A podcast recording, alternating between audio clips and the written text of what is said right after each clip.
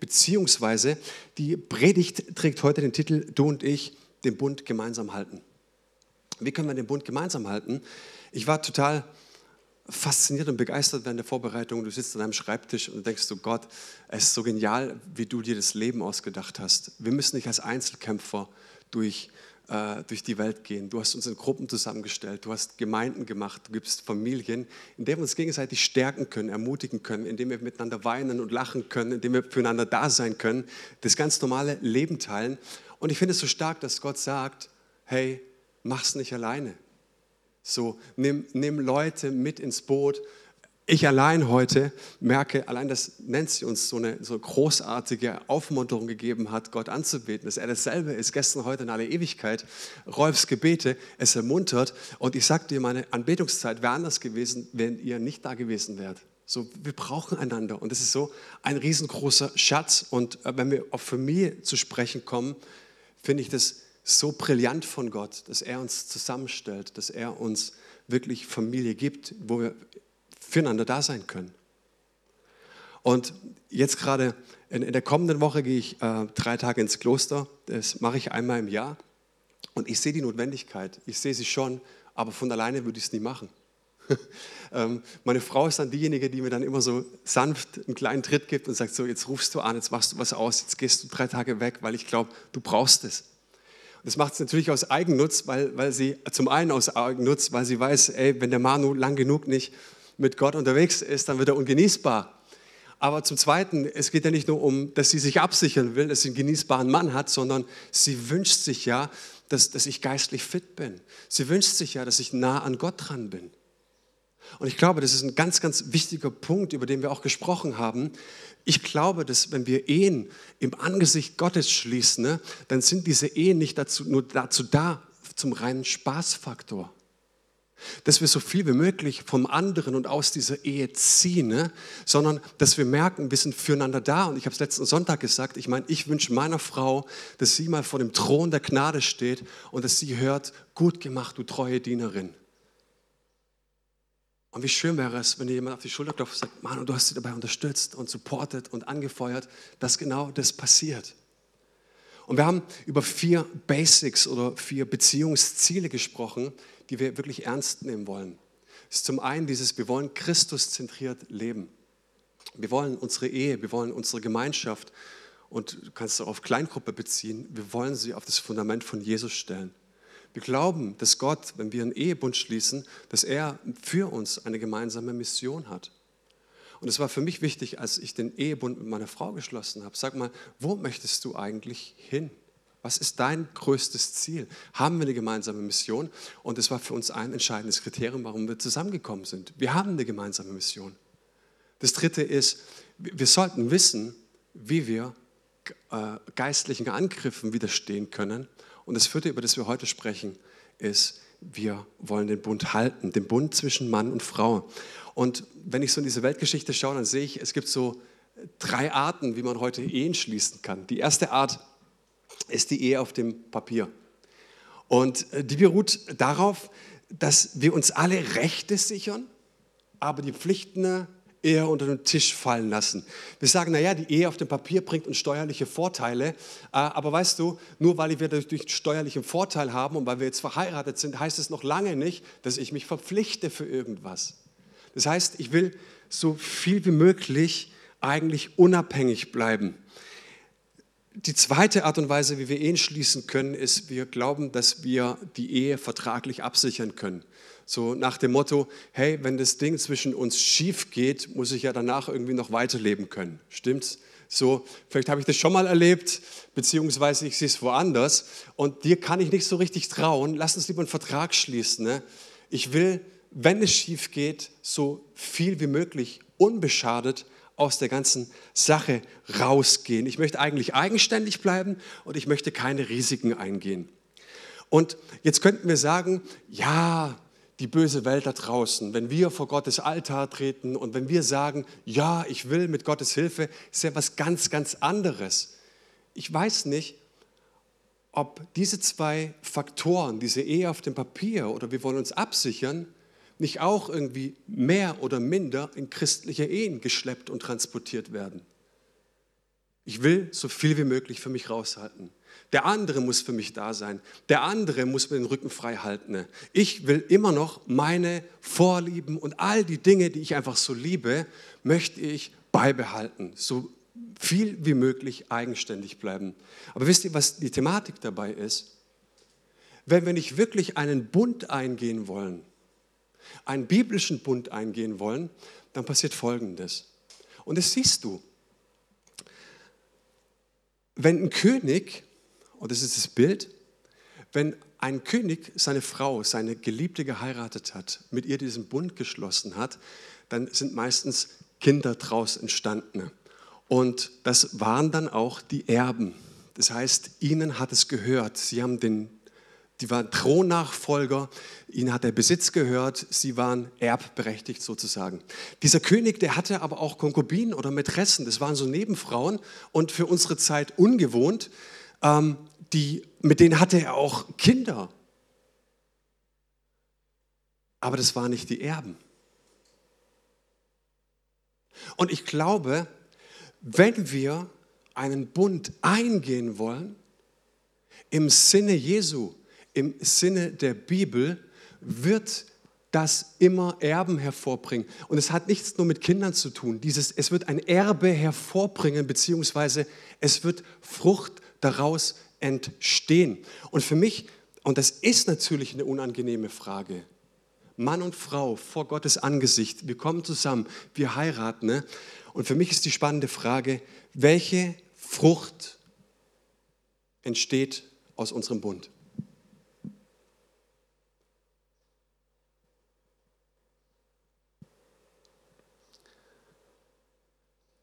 Wenn zwei Bündnispartner im Alten Testament einen Bund geschlossen haben, dann haben sie es folgendermaßen gemacht. Sie nahmen eine Kuh, schlachteten die, trennten sie in der Hälfte und legten sie auf den Boden. Und dann hat der eine den anderen an die Hand genommen und dann sind sie außen rum gelaufen, siebenmal, und haben ständig rezitiert, wenn einer von uns beiden den Bund nicht hält, soll es ihm genauso ergehen wie diesem Tier. Das war der Bundesgedanke Gottes. Wenn sich ähm, im Alten Testament zwei Leute getraut haben oder vermählt wurden, ne, ähm, da fügten sie sich Schmerzen zu im Sinne von, sie, sie ritzten sich in die Handfläche, bis sie bluteten. Ne? Und dann wurden beide Hände zusammengelegt und es wurde ein Band drumherum gewickelt. Und das Bild ist das, dass das Blut für Leben steht. Und hier wird geistlich gesehen Leben ausgetauscht. Das ist das geistliche Bild für die Ehe. Danach sind sie in das Zimmer gegangen und haben im physischen, biologischen Sinne die Ehe vollzogen. Und die Hochzeitsgesellschaft, die war mit dabei, äh, also nicht im Zimmer, aber sie haben gewartet, bis sie fertig waren. Kein Druck, so voll entspannt. Ähm, und dann kamen sie raus und sie hatten viele Zeugen, dass diese zwei A, einen geistlichen Bund geschlossen haben und B, auch den biologischen, physischen Bund. Und daraus entsteht Erbe. Daraus entsteht Frucht. Und ich könnte euch an dieser Stelle so zehn Punkte aufzählen. Ich, ich, mag so Predigten nicht. Manche lieben ja solche Predigten. Ja? Wie kann ich den Bund halten? A, ich, ich nenne euch einfach mal ein paar, das, das ist jetzt auch, ich zeige euch einfach, dass ich es kann, okay? Also behandle deine Frau immer als Prinzessin, okay? Bring ihr ab und zu einen Blumenstrauß mit. Ich karikiere das nicht, das ist wirklich wichtig. Ich bringe meiner Frau immer Blumen mit, ja? Ähm, wenn du am Abend einen Eheabend haben möchtest, der romantisch werden sollte, dann musst du als Mann wissen, der ganze Tag zählt. Du kannst zu deiner Frau nicht kommen und sagen, so, jetzt ist Eheabend, ich will was von dir. Nein, der ganze Tag zählt. Am Morgen die Berührung, tagsüber die nette Nachricht und so weiter. So ein kleiner Tipp, okay? So, ähm, ich habe ein Lebensmotto: Happy Wife, Happy Life. Das könnte eigentlich in der Bibel, steht sogar in der Bibel, irgendwo in Sprüche. Das heißt, hey, tu deiner Frau immer was Gutes. Schau, dass es deiner Frau gut geht. Ja, okay, genug Punkte? So super, ist Wahnsinn. Aber weißt du, die kriegst du überall. Die kriegst du überall auf Google, auf YouTube, die kriegst du überall. Aber ich möchte mit dir über irgendwas über etwas sprechen ja? und dass wir mal vertiefen, was bedeutet es eigentlich, dass Gott mit uns einen Bund eingeht. Und ich erinnere da an das Bild, das uns Dominik vor 14 Tagen mitgegeben hat, genau an dieser Stelle. Er hat uns gesagt, naja, er hat ein Mädchen und eine Tochter und die hat blonde Haare, leicht zersuselt. Und das einzige Mittel, was gegen dieses Wirrwarr in ihrem Haar hilft, ist, dass er sie zu einem Zopf zusammenflechtet. Ja? Das heißt, du nimmst diesen Zopf, hast diese drei Stränge und legst ihn übereinander. Und er hat es als Bild verwendet für, ähm, ich glaube auch in Sprüche, die dreifache Schnur reißt nicht so schnell. Das heißt, er sagt, Gott ist mit eingebunden, Gott ist mit eingeflochten. Und an der Stelle sagen wir, ja, stimmt, genau, ja, ja, genau, genau. Aber was heißt es, dass Gott mit eingeflochten ist? Ja, ist gut zu wissen, wenn alle Stricke reißen und so, Gott ist mit drin. Und wenn es uns schlecht geht und, und es ist gut, Gott als Lebensversicherung zu haben. Aber glaubst du, dass Gott eine Lebensversicherung ist? Was heißt es, dass wir in unseren Beziehungen einen Bund schließen und dass Gott mit in diesem Bund ist? Ich möchte mit euch einen Bibeltext anschauen, steht in Jeremia, da heißt es dann in Kapitel 32, und sie werden mein Volk sein und ich, ich werde ihnen Gott sein. Und ich werde ihnen ein einmütiges Herz und ein einmütiges Verhalten geben, damit sie mich alle Tage fürchten, ihnen zum Besten und ihren Kindern nach ihnen. Und einen ewigen Bund werde ich mit ihnen schließen, dass ich mich nicht von ihnen abwende und nicht aufhöre, ihnen Gutes zu tun. Und die Furcht vor mir, werde ich ihnen ins Herz legen, damit sie nicht abtrünnig werden von mir. Dann werde ich meine Freude an ihnen haben und ihnen Gutes tun und in beständiger Treue werde ich sie in dieses Land einpflanzen mit meinem ganzen Herzen und mit meiner ganzen Seele. Wow. So viel starke Verheißungen Gottes für uns. So viel Versprechen Gottes.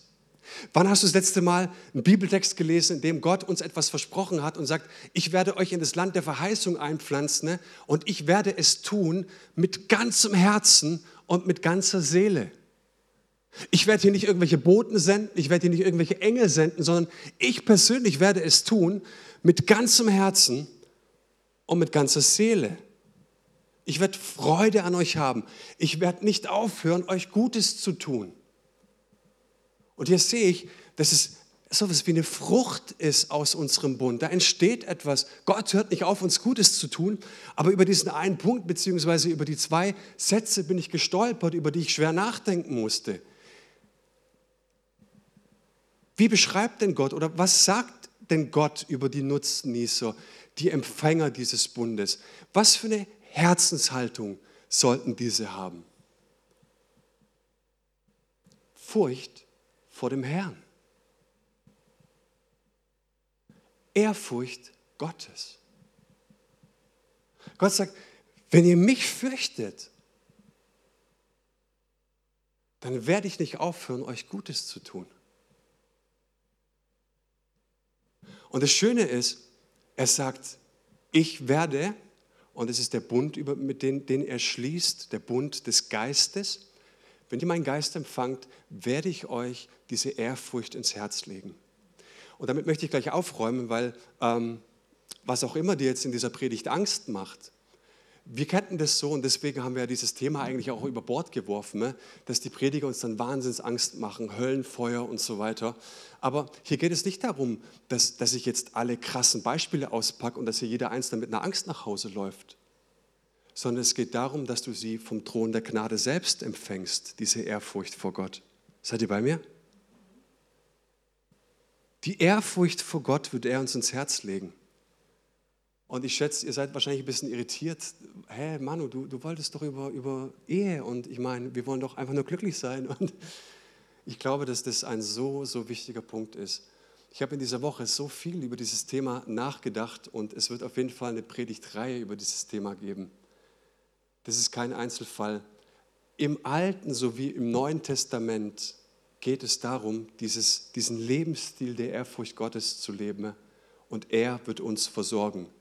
Trachtet zuerst nach dem Reich Gottes und alles wird euch zufallen.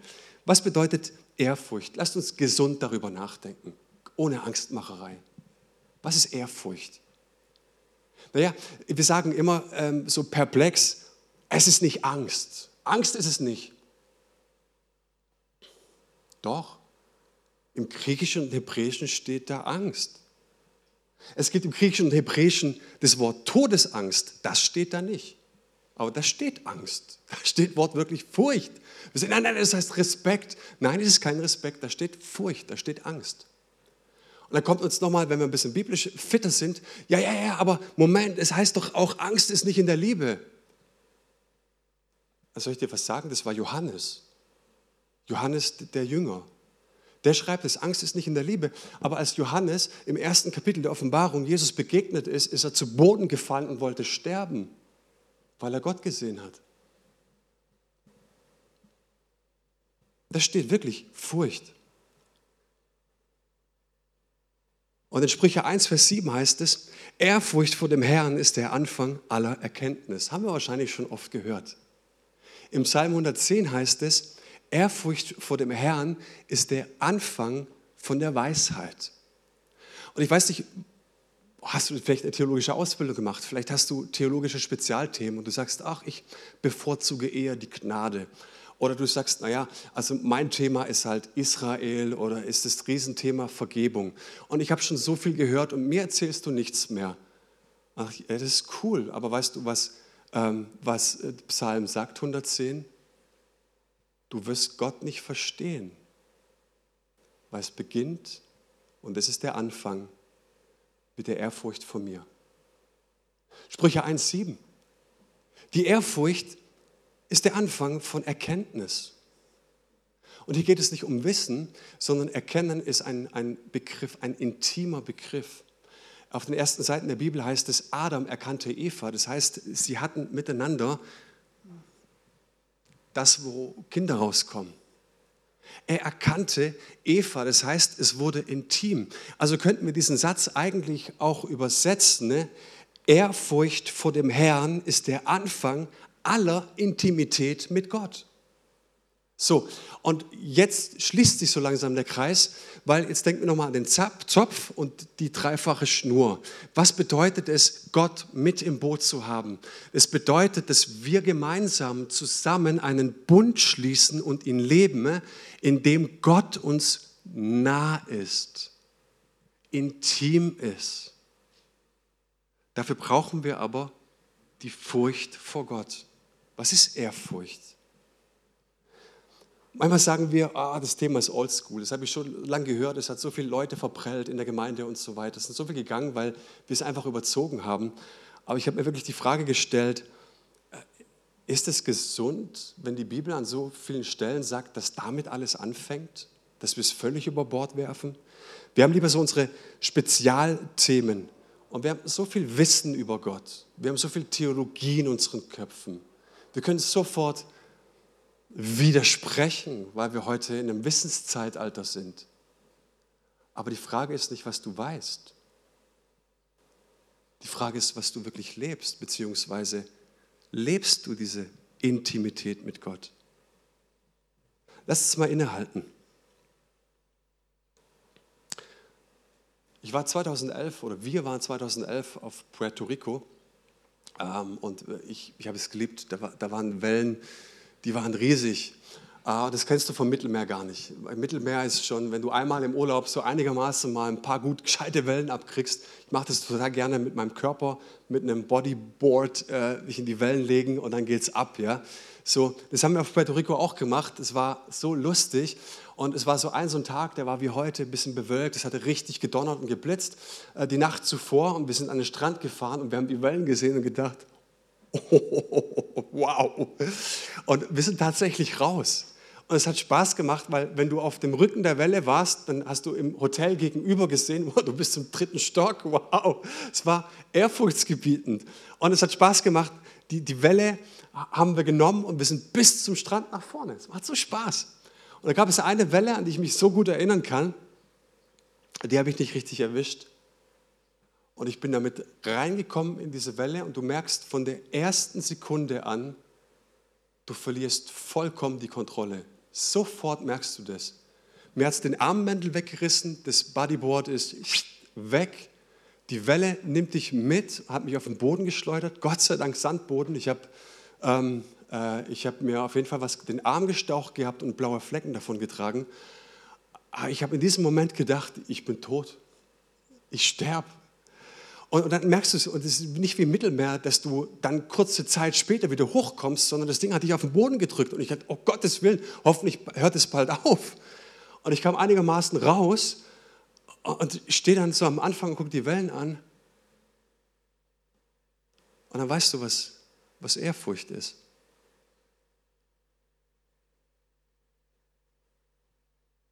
Dass du Gott nicht kontrollieren kannst. Dass du keinen Menschen kontrollieren kannst. Ich habe mir gedacht, was würde es bedeuten, wenn wir das in unseren Ehen anwenden? Für die Gemeinde anwenden? Dass Gott hier gegenwärtig ist. Ich spüre das so, dass, dass Männer und Frauen sich nicht wirklich freisetzen für die Sache Gottes. Dass wir so egoistisch unseren Träumen hinterherlaufen.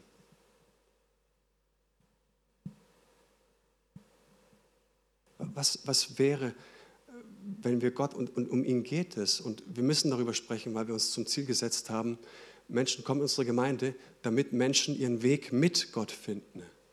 Nicht ihren Traumweg, sondern ihren Weg mit Gott. Was würde es wirklich bedeuten, wenn Gott mit uns im Bund ist und wir auf einmal realisieren und verstehen, ich kann ihn nicht kontrollieren. Er ist nicht derjenige, mit dem ich Schabernack treiben kann. Er ist nicht derjenige, den ich ständig in das Licht führen kann. Er ist nicht derjenige, dem ich sein Wort erklären kann. Er ist nicht derjenige, den ich immer wieder zurück in die Schublade stecken kann in Sachen Finanzen, in Sachen, wie gestalten wir unser Leben. Sondern er sagt von sich aus, ich will an die erste Stelle. So würde ich Gottesfurcht beschreiben. Ich kann ihn nicht kontrollieren. Und ich habe die Woche so viel darüber nachgedacht und, und gemerkt, Gott, wie, wie, wie arrogant ich manchmal über Dinge urteile und spreche. Wie arrogant ich, ich manchmal Dinge sehe und, und bewerte, als ob ich irgendwas im Griff hätte. Und dann kommst du an Hiob, der eine ganz, ganz tiefe Gottesbegegnung hatte. Und er sagt zum Schluss, hey Mann, bisher kannte ich dich nur vom Hören sagen. Bisher habe ich viel von dir gewusst. Aber jetzt habe ich Erkenntnis. Jetzt weiß ich, wer du bist. Und weißt du, was die Folge davon ist? Er widerruft alles, was er vorher gesagt hat. Und ich dachte immer mal, krass, der begegnet Gott. Und die Folge davon war, dass er alles, was er gesagt hat, widerruft.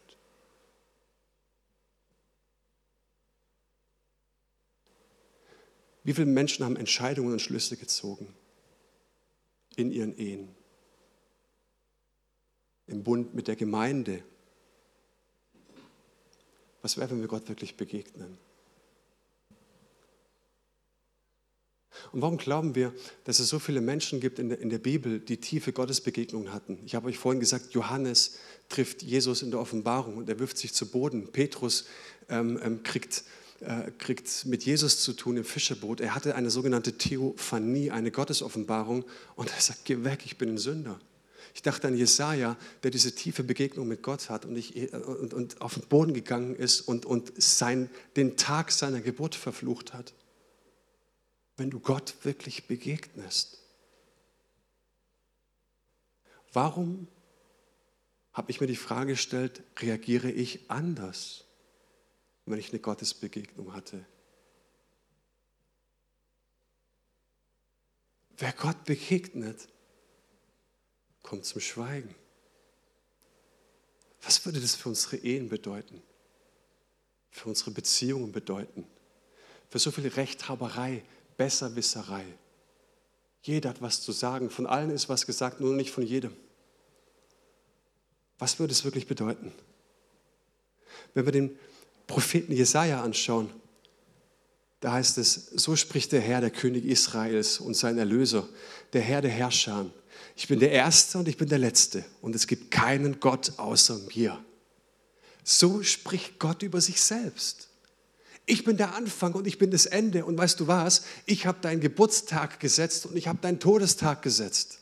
Ich weiß alles. Und jetzt kommt die Herausforderung an die Gemeinde und sagt, du weißt so viel? Dann die Herausforderung, sag doch mal an, was jetzt passiert in Zukunft. Sag doch die Zukunft voraus, wenn du alles weißt. Und es gibt so viele Leute, so viele Propheten, die gerade in die Zukunft sagen und was jetzt für eine Zeit ist und so weiter. Und manchmal stelle ich mir die Frage, Alter, hast du irgendwie ein kleines bisschen Gottesfurcht? Ihr redet so, als ob der Endzeitfahrplan bei euch schwarz auf weiß auf, auf der Theke liegt. Sagt mal an. Sagt doch die Zukunft. Wer kann sie mir sagen? Das ist die Frage. Ist aber nur eine rhetorische Frage, weil Gott selbst die Antwort liefert. Er sagt, es gibt keinen Gott außer mir. Er braucht nicht deine Zustimmung. Er braucht nicht deine Antwort. Gottes Antwort ist, es gibt keinen Gott außer mir. Es gibt keinen Fels. Ich weiß von keinem. Das sagt Gott von sich. So spricht Gott über sich selbst. Aber ich stelle fest, dass wir Gott managen wollen in unseren Beziehungen. Gott, so viel darfst du reden. So viel darfst du mitbestimmen in meiner Ehe, in meinen Beziehungen. Gott, so viel darfst du reden, was die Gemeinde angeht. Bis hierhin. Aber am liebsten stecken wir dich in die Schublade. Am liebsten wollen wir es, dass du bis zur Haustüre mitgehst, aber hier ist Schluss. Was wir hier machen, was wir planen, wie wir unseren Alltag managen, ist uns egal, Gott. Und ich habe mir gedacht, weißt du, wenn die Scheidungsrate kaum weniger ist in christlichen Gemeinden als da draußen in dieser Welt, dann sollten wir nicht darüber predigen, wie du einen netten Eheabend machst, sondern Ehrfurcht vor Gott ist ein Lebensstil. Und weißt du, was das Schöne ist? In jeder tiefen Gottesbegegnung bei jedem, das kannst du lesen in der Bibel. Gott begegnet ihnen und die sind zu Tode erschrocken und sagen, geh weg von mir, Gott, ich muss sterben, oh Gottes Willen, Gott, ich habe nichts mehr unter Kontrolle und ich weiß jetzt nicht, mein, mein Leben läuft aus dem Ruder. Was sagt Gott jedem Einzelnen? Fürchte dich nicht. Wow. So egoistisch planen wir unsere Zeit so egoistisch wollen wir aus unseren Eheleuten und aus den Beziehungen alles für uns rausholen. Hauptsache, uns geht's gut. Dabei sagt Gott, wenn du mich fürchtest, wenn du mich an die erste Stelle setzt, wenn du das Reich Gottes an die erste Stelle setzt, wenn du mich wirklich fürchtest, brauchst du dich um nichts mehr fürchten. So sehen wahre Gottesbegegnungen aus. Helmut Thielicke sagte mal, wenn wir uns unter Jesus begeben, dann stehen wir über den Dingen. Wenn wir uns aber über Jesus stellen, dann geraten wir unter die Dinge. Es gibt einen ganz tollen Bibelvers, auch in den Sprüchen.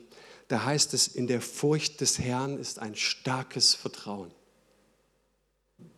Da heißt es auf einmal nicht in der Furcht des Herrn, da ist starke Angst in der Furcht des Herrn, da, da, da ist starke Not und, und wenn Gott dir mal richtig begegnet, dann haut er dir eine rein und lässt dich zurück, dass du, dass du überhaupt nicht mehr weißt, wie du heißt. So da heißt es, in der Furcht des Herrn ist starkes Vertrauen und seine Kinder haben eine sichere Zuflucht. Wie kriegen wir dieses starke Vertrauen? Wie haben wir diese feste Zuflucht bei ihm, indem wir ihn fürchten? Wir werden eine Predigtreihe drüber machen. Und nur weil ich es brauche eigentlich. Weiß ich, wenn du es auch brauchst, dann come on, herzliche Einladung. Aber ich habe mir die Woche so oft die Frage gestellt, Manu, hey, was, was machst du hier eigentlich? So fürchtest du Gott? Ist es der, der, der wo, wo, du wirklich sagst, ich, ich, du, du setzt dein ganzes Leben auf eine Karte, auf Gott, du gründest es, weil er von sich selbst sagt, ich kenne keinen anderen Fels. Und ich glaube, dass das die Möglichkeit ist und die einzige Möglichkeit ist, indem wir den Bund halten können. Den Bund kannst du auch so halten, die Ehe kannst du so halten, das ist nicht das Thema. Aber den Bund in Gottes Absichten zu halten, das geht nur, indem wir ihn fürchten. Ich wiederhole es nochmal. Und der Rolf darf nach vorne kommen. Und die anderen kommen, wenn ich bete.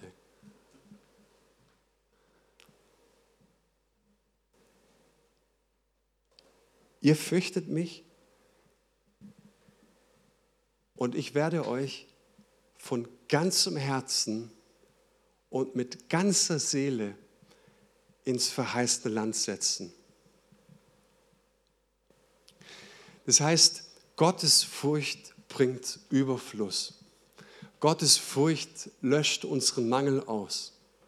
Gottes Furcht ist der Lebensstil, in dem wir sicher sein können, Gott wird unablässig uns Gutes tun und Gutes tun und Gutes tun. Das heißt, ich muss mich nicht selbst sorgen. Das heißt, ich muss nicht selbst abgekrampft meine Ehe festhalten und irgendwas rausziehen, so ein bisschen Spaß. Sondern Gott selbst hat sich, hat diesen Bund geschlossen und gesagt, hey, probier mich doch mal aus. Ich werde dich versorgen und die nach dem Reich Gottes trachten, denen werde ich alles andere zufallen lassen.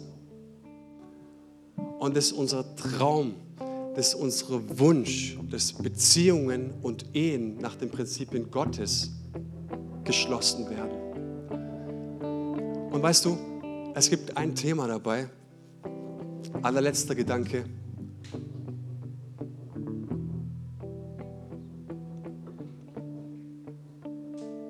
Du hörst es, was ich sage. Und dann denkst du, ja, ja, mir fallen viele Ehen ein, die das betrifft. Wenn du das Alte Testament schaust, dann schickt Gott immer Strafen. Ne? Und dann fangen die Leute an zu schreien. Und sagen, Gott, wir brauchen dich. Lass uns umkehren. Unbedingt, wir brauchen dich, Gott. Wir haben Mist gebaut. Aber weißt du, was in der Offenbarung der letzten Gemeinde gesagt wird, was ihr Problem ist? Dein Problem, liebe Gemeinde, liebe Leute, ist, dass ihr gar nicht mehr merkt, dass es weh tut. Dass ihr den Schmerz gar nicht mehr spürt. Dass ihr sagt, ich bin reich, ich bin satt, ich habe alles. Und wenn du mir die Frage stellst, was das größte Problem in der christlichen Landschaft, in unseren Breitengraden ist, dann ist genau das Thema. Wir sind satt. Wir spielen mit Gott. Er ist unser kosmischer Rückenkratzer.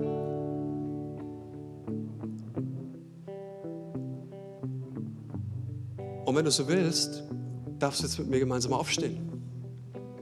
Aber wenn du sagst, nee, ich will, hör auf, ist nicht mein Thema, dann bleib sitzen.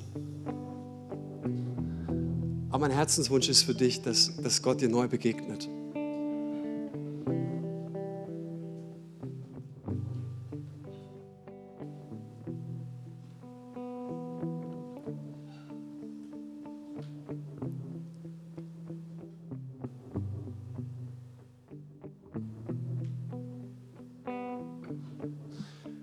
Gott, wir wissen so viel von dir und wir, wir haben so viel von dir gehört und heute Morgen kommst du ins Eck und sagst, wenn du mir nahe sein willst, wenn du mich wirklich erkennen willst, dann fängt es damit an, dass du mich fürchtest. Und ich danke dir, Herr, dass du verheißen hast, dass du diese Furcht selbst ins Herz legst danach strecke ich mich aus. Und jeder Einzelne, der heute Morgen mit mir hier ist, ob es am Bildschirm ist oder hier vor Ort, dem bete ich um Begegnungen, Herr. Dass du uns mit deinem Heiligen Geist füllst. Und dass uns genau diese Furcht überkommt, damit wir dich erkennen, Gott. Ich strecke mich danach aus. Ich will das haben. Ich brauche das, Gott. Zu wissen, dass du der Herr bist, zu wissen, dass du Gott bist, zu wissen, Herr, dass wenn ich nach dir beständig frage, wenn ich deinen Willen suche, wenn ich danach rufe, ich rufe jeden Tag, dein Reich komme, dein Wille geschehe, wie im Himmel so auf Erden, dass das der Anfang von Gottesfurcht ist und dass du uns reiches Leben im Übermaß geschenkt hast. So beten wir dich an, Gott, und wir bitten dich, dass du die Herzen füllst, dass du die Herzen zur Umkehr rufst wir bitten dich für starke Ehen. Wir bitten dich für starke Bündnisse, Gott. Bündnisse, die dich wirklich meinen, dich ins Visier nehmen. Wir beten, Herr Jesus, für Vergebung. Wir beten, Herr Jesus, da, wo wir unsere Lust, unseren Spaßfaktor ins Zentrum gerückt haben, Herr, dass wir dir neu begegnen, Jesus. Dass Menschen wirklich eine Umkehr machen und sagen, Gott, wir wollen zurückkommen zu diesem Bund, wie du ihn gemeint hast, Jesus. Du bist unsere Stärke, Gott. Und ich danke dir für die vielen Verheißungen, die vielen Wunder, die darauf ruhen, Herr Jesus, die du für uns bereithältst. Und das bete ich in Jesu Namen. Amen. Amen. Wenn du magst, darfst du diesem letzten Lobpreislied gerne Gott eine Antwort auf das geben, was du gehört hast.